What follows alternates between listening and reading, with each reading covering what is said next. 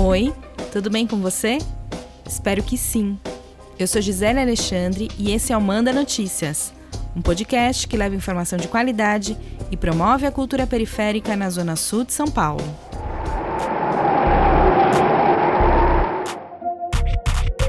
Tá muito frio por aí? Por aqui tá.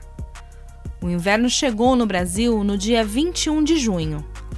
Aqui na capital de São Paulo, muita gente tem sofrido com as baixas temperaturas. No dia 30 de junho, o Instituto Nacional de Meteorologia registrou durante a madrugada 6,3 graus, menor temperatura registrada desde 2016. Eu queria te fazer uma pergunta. Você consegue imaginar como é sentir essas temperaturas tão baixas sem ter um teto para se abrigar? Horrível, é, a pessoa passa por muita situação ruim. E acaba ficando doente e acaba morrendo. E pega a hipotermia. De acordo com o Movimento Estadual da População de Rua de São Paulo, só na madrugada da quarta, quatro moradores de rua acabaram morrendo de hipotermia, provocada pelo frio excessivo. O presidente do movimento afirma que o número é maior. Sim, 12 pessoas entraram em óbito pela questão das baixas temperaturas, né? A prefeitura ela não está confirmando nenhuma dessas mortes. O senhor acredita que é em decorrência de quê? É em decorrência dela não querer mostrar a sua incompetência em lidar com essa situação. A secretaria não abre um lugar, no mínimo, digno para que essa população de rua possa estar. Além do mais, os outros abrigos que ela tem é totalmente salubre. Alguns faltam água, tem questão de muquirana, percevejo, e a pessoa geralmente recusa aí Encarar uma madrugada fria como essa não é nada fácil, ainda mais quando não se tem a roupa adequada nem o cobertor. E o que está por trás das baixas temperaturas é justamente o risco do nosso corpo não aguentar. Esse áudio que você acabou de ouvir é um trecho de uma reportagem do dia 1 de julho no jornal Bora Brasil da Band. Atualmente, de acordo com o Movimento Estadual da População em Situação de Rua, 13 pessoas já morreram de frio em São Paulo desde o início do inverno. Essa é mais uma triste realidade do nosso país causada pela desigualdade social. O Movimento Estadual da População em Situação de Rua recebe todo ano diversas doações, mas nesse momento o pedido principal é para doações de cobertores, agasalhos, meias, luvas, toucas, principalmente masculinas. As doações devem ser entregues na rua José Bonifácio, número 395, loja 10, no centro de São Paulo. Para saber mais, você pode buscar no Instagram, arroba Movimento Estadual da Pop de Rua.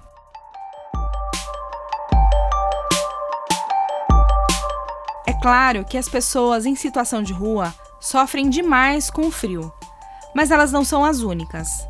Muitas famílias que moram nas periferias e favelas também sofrem nesse período, principalmente porque durante a pandemia muitos perderam seus empregos e contam apenas com a ajuda de doações para sobreviver.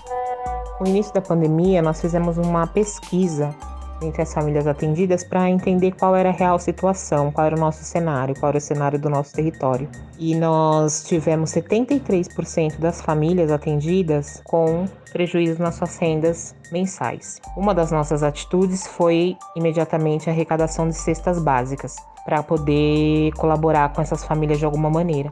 Mas com a chegada do inverno, nós sentimos a necessidade também de cobertores, né? Porque tem feito dias muito frios, né? Que não, não é o costume no nosso país nem na nossa região. E aí nós tivemos o apoio de um grupo de voluntárias chamado Partir des Artes, que são voluntárias já atuantes na organização, que começaram a fazer essa arrecadação para compra de cobertores. E assim nós temos feito a entrega.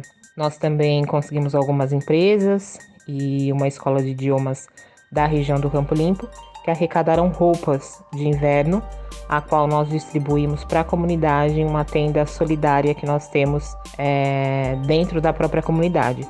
Essa tenda não só distribui roupas, mas também, também distribui alimentos. Essa é a Tamara Miranda. Ela é assistente de comunicação do Projeto Arrastão, que é uma ONG que atua há mais de 50 anos no distrito do Campo Limpo, aqui na Zona Sul de São Paulo. Todo ano, o Projeto Arrastão faz uma campanha de arrecadação de roupas e cobertores que são doados para as pessoas da região. Em 2021, por conta das baixas temperaturas, a campanha está rolando com força total. Quem quiser fazer uma doação, é só acessar o site www.arrastão.org.br. E você também encontra o arroba Projeto Arrastão nas redes sociais.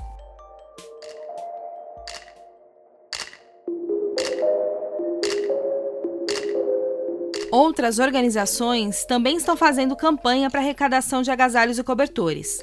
Uma delas é a Associação Capão Cidadão, organização que atua há mais de 15 anos na comunidade do Pantanal, que fica no distrito do Capão Redondo.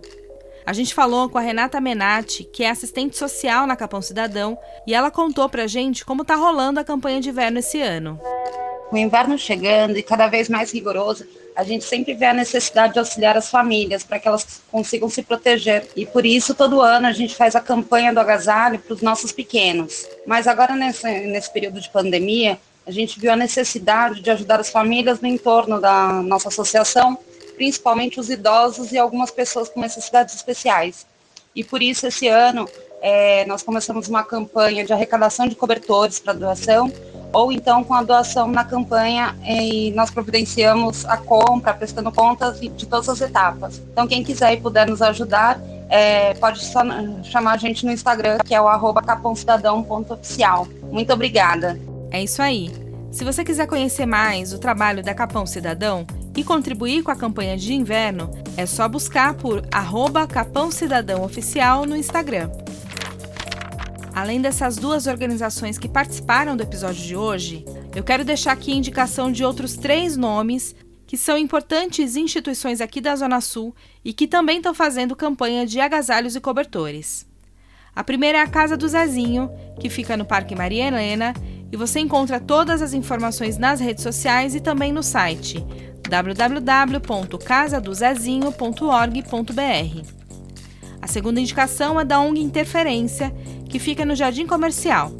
Para saber como doar, você pode enviar uma mensagem pelo Instagram no arroba interferênciaong. E a terceira indicação é a Fundação Julita, que fica no Jardim São Luís. O site da Julita é www.fundacãojulita.org.br. Eu encerro o episódio de hoje pedindo que, se você tem condições, não deixe de doar. A sua solidariedade pode salvar vidas. Beijo grande, se puder, fique em casa e tenha fé que isso vai passar. Agora você também pode contribuir com o nosso jornalismo. É só acessar www.apoia.c barra Manda Notícias para se tornar um apoiador do nosso trabalho. O Manda Notícias tem produção de Marcos Vinícius Augusto. Roteiro e apresentação de Gisele Alexandre. Designer gráfico e edição de áudio de Miller Silva. A realização desse episódio tem o apoio da Fundação ABH. Você pode conferir os episódios anteriores do Manda Notícias nas principais plataformas digitais de áudio ou nas redes sociais, Facebook, Instagram e YouTube. E você também pode receber esse conteúdo diretamente no seu WhatsApp. Para fazer parte da nossa lista de transmissão, é só enviar uma mensagem para mim no número 11 9 8336 0334.